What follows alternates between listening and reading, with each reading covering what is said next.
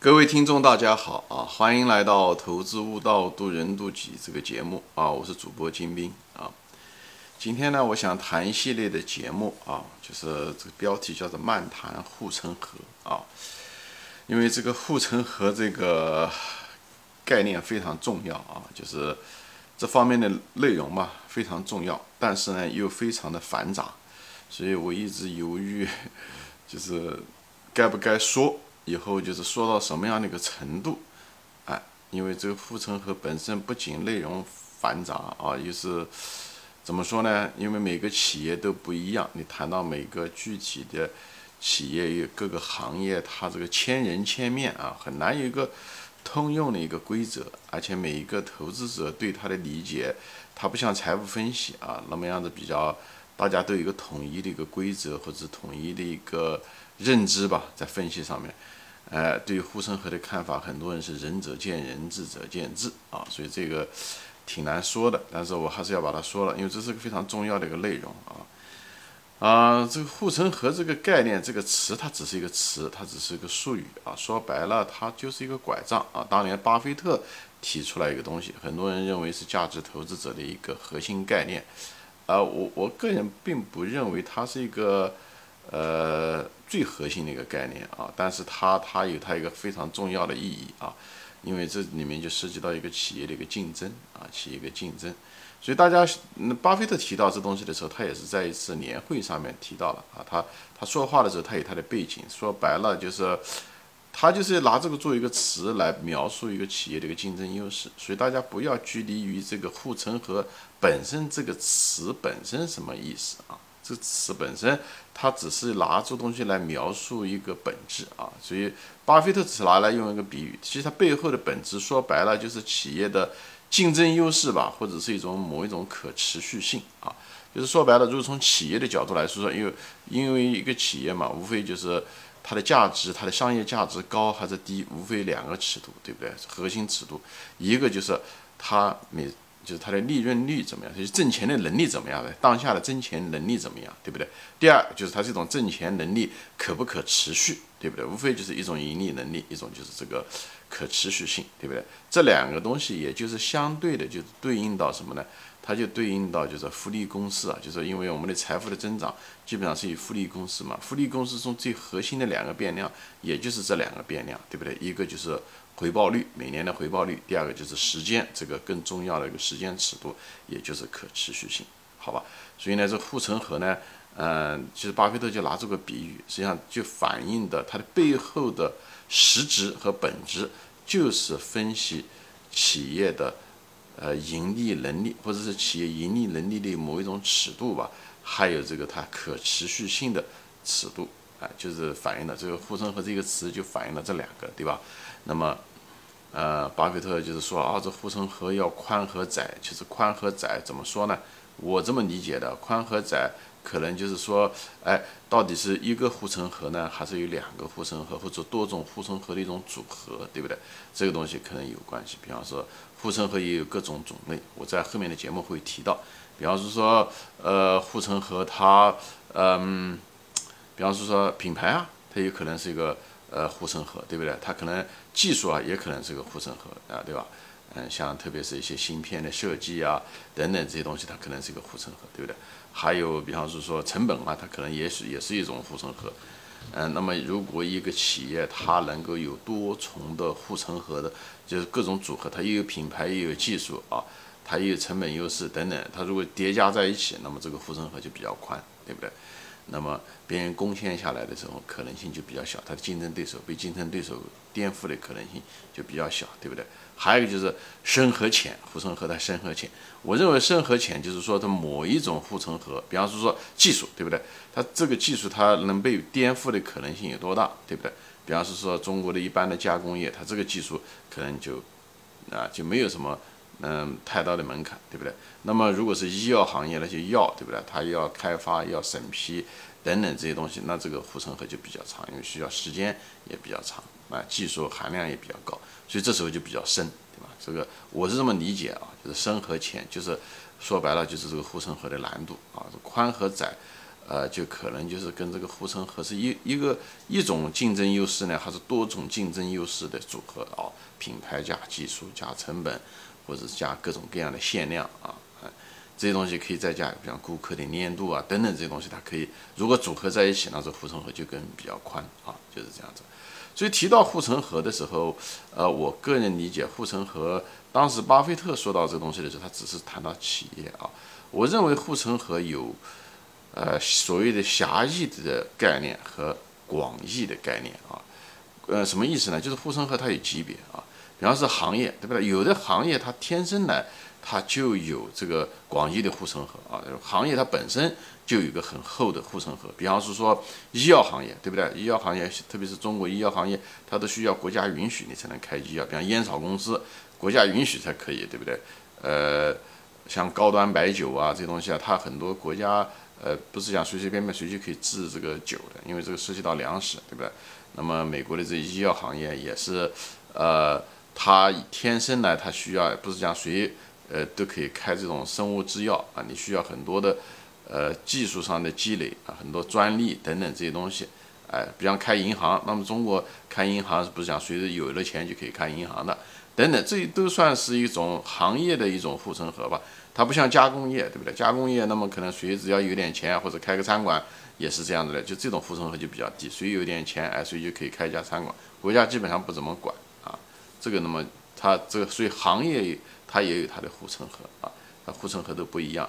那么这算是广义的，对不对？那么再往下的时候，哎，比方企业，这是大多数人提谈到的，就企业的护城河，比方企业的护城河，比方这个企业的经营模式啊，对不对？这算是它的护城河。比方美国的这个保险公司，像 Geico 啊，就巴菲特喜欢，后来把这个公司私有化的 Geico 这家呃保险公司啊，它就有它一定的护城河啊，它通过一种直销的手段，呃，来打败它的竞争对手。比方说沃尔玛，对不对？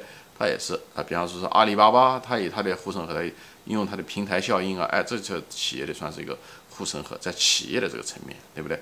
那么护城河还有更狭义的，对不对？比方说，嗯，产品，哎，这产品也算是，对不对？它也是有它的护城河。一个企业中每个产品的护城河可能也不一样，甚至有天壤之别，对吧？比方举个例子吧，茅台，对不对？茅台它虽然有各种各样的酒，但是它有什么王子酒啊，还有什么各种各样的酒，对不对？但是茅台最好的还是它那个飞天，它那个飞天才是真正有很厚的护城河，卖的价钱很高，哎，利润率也非常高，哎，毛利率可以到百分之八十九十，对不对？那么别的像说它的那个像王子酒啊那些东西，那护城河就不行。虽然是一家公司，哎，那之间差别也很大。所以呢，我就是跟他说一下，就是人，当我们谈到护城河的时候，你要知道是哪一个层面的，是广义的还是狭义的，是行业这个层面的呢？哎，还是企业这个层面的？啊，还是这个产品这个层面的？哎，这个东西，嗯，当然了，如果一个东西的话，它这个都有啊，它又有层企业层面的，又有。呃，行业层呃，也有行业层面，也有企业层面，有和产品本身也有护城河啊，特别是它的主打的产品的话，那么这种公司往往都很厉害，对吧？比方说说片仔癀，对吧？云南白药，它就有它的护城河，因为国家给他们专卖，嗯，比方说它的秘方。本身就是呃国家一级配方，这就是本身就是个护城河。从产品的角度来说，对不对？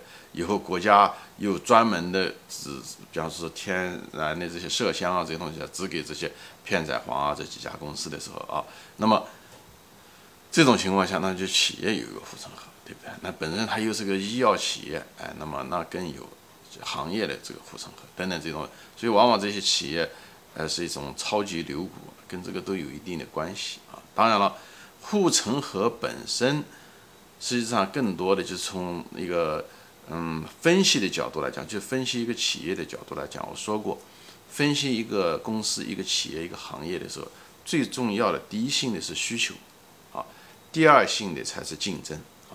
当我们大多数情况下谈到的所谓的呃护城河的时候，很人们更多的好像在侧重于竞争，因为。护城河嘛，它是实际上是说白了就是竞争对手之间的一个竞争。哎，我卖的产品我有差异化，我我能够卖的价钱比你高，我挣的利润可以更高。我做的东西你做不出来，或者你想进入进来不容不是那么容易进来的，这个在大多数人的眼中，这就是护城河。这也就是所谓的狭义护城河，就讲的，就是在这个竞争对手的层面，在同行业之间的竞争这个这个层面讲到的什么。所以护城河的本质，最主要的就是从那个，它是一个竞争，就是竞争。你也可以把护城河当做一种所谓的叫竞争优势吧。但是从更宽泛的角度来讲的时候，它也可以表示一种需求啊。这一点呢，你可以参考是什么呢？就是那个波特模型，那个波特的那个武力模型啊。其实我认为理解护城河，如果是一种更完整的一个态度的时候，实际上它又兼顾了需求，又兼顾了竞争啊。虽然竞争是是主要方面，在巴菲特的理解中。嗯，他是主要的是说的是竞争，但是在我对这个护城河的理解的时候，我觉得这是一个词是涵盖了所有的，既包括需求啊，又包括了竞争。比方是说，啊，你这个参考的时候，你可以参考那个波特无力模型。我专门有一集说到这个无力模型，就是上游啊，一个企业跟上游之间的关系啊，你跟它是强势还是弱势，那么跟下游之间的关系啊。这是你的顾客之间的强弱和弱势，对不对？你如果一个一个企业如果护城河很好的时候，对不对？它就是对上游没有太多的依赖，对不对？对上游依赖比较厉害的，其实都不是一个好的一个有很强的护城河，对不对？现现在像华为、中兴，对不对？当年如日中天，对不对？一个芯片都能被人家卡到脖子，这时候，哎，那个企业就没有那么牛了。这是个典型的一个例子，就是。是在上游的时候，其实你缺乏了一种护城河。说白了，别人有护城河，那些芯片制造商有护城河，所以你这时候你就处于一个弱势。我个人认为，就在这一点上面的时候，就是处于一个弱势。那么下游也是一样的，对不对？你下游的时候，特别是那些，嗯，卖东西，你你的下游你控制不住，对不对？你就你你也没有护城河。说白了，就是顾客的粘度比较差，对不对？顾客可以在你这家买，也可以在另外一家买，那么。那么这时候你就没有什么护城河，比方说那些航空公司啊，它下面那些顾客就没有什么护城河，因为它顾客的粘度比较差，你只要便宜一个五十块钱，别人可能就换了一家航空公司了，这就是你护城河就是不行，对不对？我是这么理解啊。但大多数情况下，人们说到的护城河的是是讲竞争啊，竞争。比方说说竞争也分成三种，对吧？你看波特模型的时候，一种是跟已有的同行之间的竞争，比方说说，呃，那个，比方说。在美国，比方沃尔玛跟开玛特，对不对？在国内可能是也有什么，呃，大润发跟呃某一个公司，就同行之间现在已有的啊这种竞争，比方说拼多多跟这个京东竞争，跟阿里巴巴竞争，这算是同行，对吧？国美跟苏宁也算是同行之间的竞争，这个他们之间的竞争谁厉害啊？这是一种竞争。啊，你有没有护城河？你的模式怎么样？哎，这个你的产品有没有差异化？你服务有没有差异化？这是一个竞争。还有一种竞争就是什么呢？潜在的竞争对手的竞争，对不对？他这潜在的竞争对手能不能进来？比方说，啊，像比方说高速公路，对不对？他建了沪宁高速公路，从这里建到那里，他一旦建成了，那么第二家很难进来，因为他进来的话，他挣不了钱，因为这个高速公路就那么多，他每天的呃车的容量就这么多，或者一个铁路吧，在这时候的时候，哎，这时候别人就进不来，就是阻止了别人进来啊。这种因为重置的成本比较高，所以这时候的时候，哎，这就算是一个就对于潜在竞争对手的一种呃那个呃呃护城河，哎，你也可以算是啊。那么还有的就是说什么呢？比方说说是嗯跨界竞争，对吧？比方是说嗯苏宁国美，对不对？那么他们本来两个人是竞争已有的竞争对手在竞争，对不对？最后嗯打败了所有的别的嗯对手。这时候突然之间，哎，线上零售开始出现，京东突然这这就是跨界竞争，他从另另外一个领域跳进来跟你竞争。这时候的时候怎么样？你能不能够被别人阻止住？这些东西都是竞争啊，只是一个宽泛的范围的竞争。实际上在这个范围中的时候，也分成这三种啊，已有的竞争对手之间的护城河，你能不能打过别人？你有没有优势？你成本优势、规模优势、品牌优势，对不对？等等这东西。还有一个是潜在竞争对手，他还没进来。你能不能够把它阻止在外面，对不对？你是，比方说说制药，对不对？他制药他没有那么多嗯好的制药嗯那个呃博士，没有那么多制药经验，他也很难把一个制药厂能建起来啊。就是那种特别是搞研发的制药，对不对？他没有那么多那种软实力的积累啊，所以他而且制药需要十年等等这些东西，哎，这些东西都是算是对于潜在竞争对手的一个门槛比较高，你可以把它挡在外面，对不对？还有一种就是跨界竞争，前面讲了，苏宁国美就现在被。线上的阿里巴巴和京东这种东西，突然之间，哎，呃跨界把它竞争掉。所以这时候的时候，一个作为一个企业来讲，你建立的护城河能不能够足够，能够把他们挡在外面，这也是。所以在我的眼中，护城河是一个相对来讲比较笼统的概念。它虽然核心是讲的是竞争优势，同时也可能涉及到需求。好，前面讲了顾客的粘度啊等等这些东西，哎，你的产品人家愿不愿意买啊等等这些东西，哎，跟这个有一定的关系。所以我就是把这个用这一集吧，就大概的笼统的说一下这些东西。那么。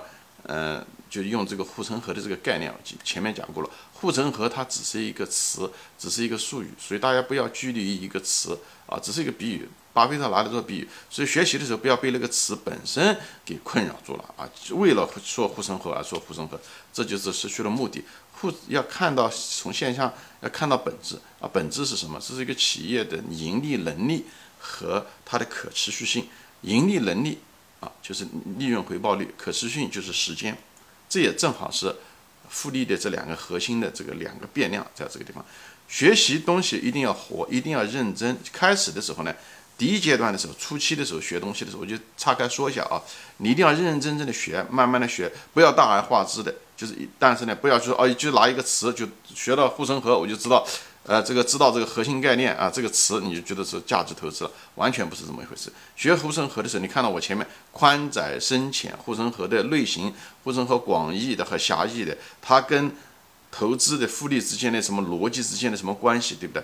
呃，利润率也好，对不对？可持续性也好，这东西你要把它立体的看，而且通过各种的案例分析啊，嗯，各种公司，对不对？茅台也好。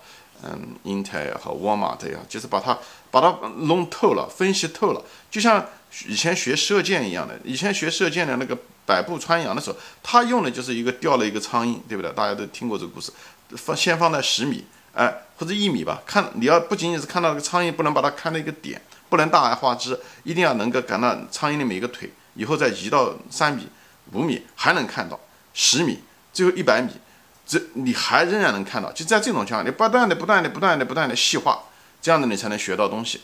以后呢，但是呢，学完了以后呢，这是一种从简往繁的地方学。初级阶段一定要这样的做啊。最后的时候，你设立一个东西，你就觉得在设一只大象，所以你很容易嗯嗯嗯设得好。但同时呢，后阶段的时候呢，一定要能够从那里面要退出来，从那个要用从全局的观点要看。这时候你要看的时候，又把它当做一个知识点来看。而不是当然是重点，所以这时候的时候，前期的时候不要大而化之，后但是呢，后期的时候要把它退出来，能够看到，这样的话就会你不会一叶障目不见森林，就不会过于拘拘泥细节，所以这两个都需要有，好吧？就是人学东西啊，就是要就像大丈夫能屈能伸，学东西的时候也要能进能出，也是一样的。开始的时候初初期的时候要能进，以后学完了之后整体的时候要能拿出来，也要能退出来。这样子的话，你成一个整体的一个概念，你知识比较立体化。但开始学的时候一定要很扎实，往里面学，能够分析，能够案例，能够细，哎，把它把它立体的来看。这样的话，你一个你不会防止那种一叶障目不见森林啊这种细节上的。第二个呢，开始的时候呢，不能够大而化之，这样你才能把一个东西学好。最后的退出来的时候，你又跟别的东西以前学的知识又能串联在一起。这样子的话，你能够举一反三，灵活运用，好吧？行。今天我暂时说到这里啊，谢谢大家收看。我这个节目没完，我可能后面一系列的谈到这个护城河，我尽量把它谈透啊。好，今天就说到这里啊，谢谢大家收看，我们下次再见，欢迎转发。